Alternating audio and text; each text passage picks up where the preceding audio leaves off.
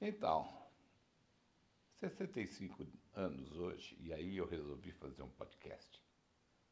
Nossa, estava pensando aqui com os meus botões, 65 anos.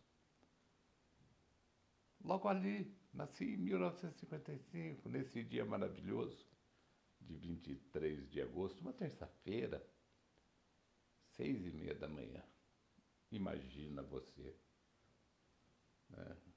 Deus sabia o trabalho que ele ia ter.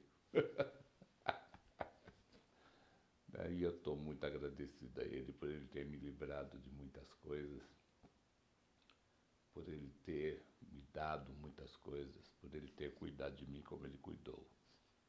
Você pensa que é fácil cuidar de um Eduardo? 65 anos seguidos? Ah, não é não. Ah, e pensando aqui com os meus botões, em todas as minhas travessuras, em todas as coisas que eu fiz na vida, sem pensar, coisas malucas, aventuras malucas, e meu anjo da guarda teve muito trabalho. Deus incumbiu ele, não foi? Então, ele teve muito trabalho. Eu sofri alguns acidentes na vida, eu fiz algumas loucuras na vida. Né? Todo mundo vai falar, ah, coincidência, deu certo. É nada, é Jesuscidência mesmo, meus amigos. A vida não é tão simples quanto parece. E só vivendo a vida para você entender o que é a vida.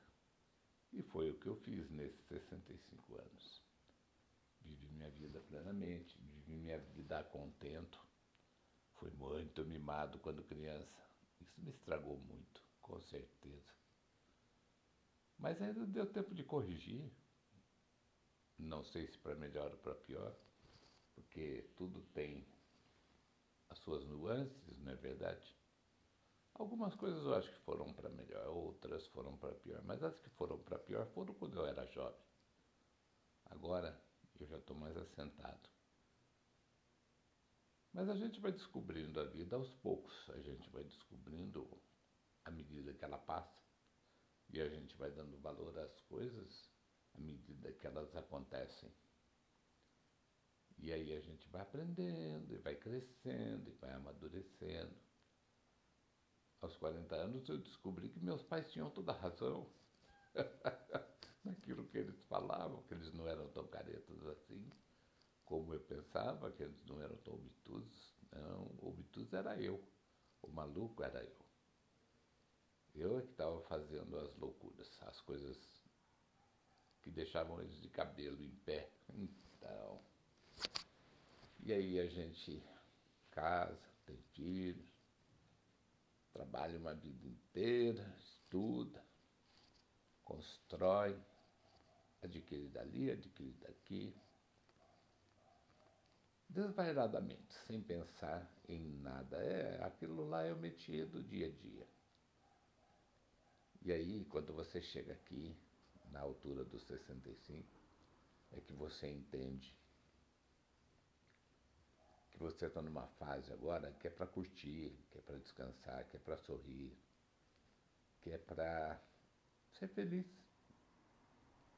Não importa se chove, não importa se faz sol, não importa se está frio ou se está calor, não.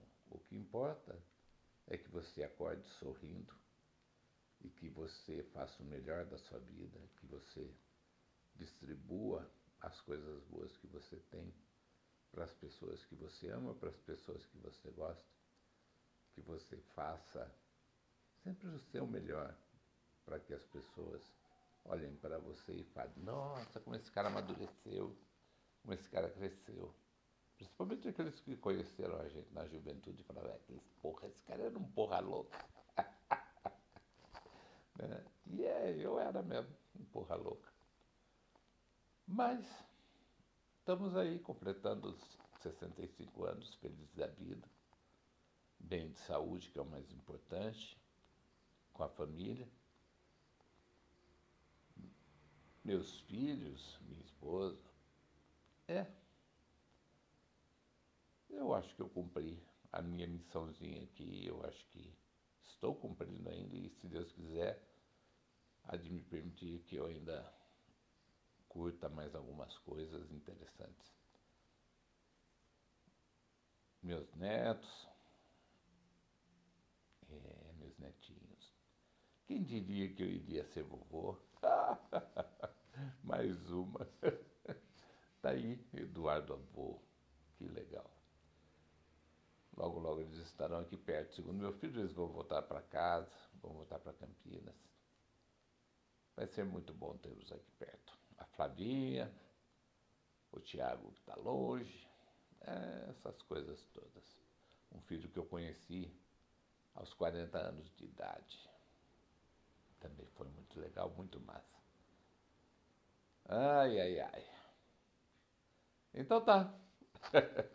Era só para compartilhar com você tá? essa minha aventura de 65 anos. Obrigado, meu Deus, valeu. Curte aí, meus amigos. Beijos, bom domingo para todos. Deus abençoe vocês.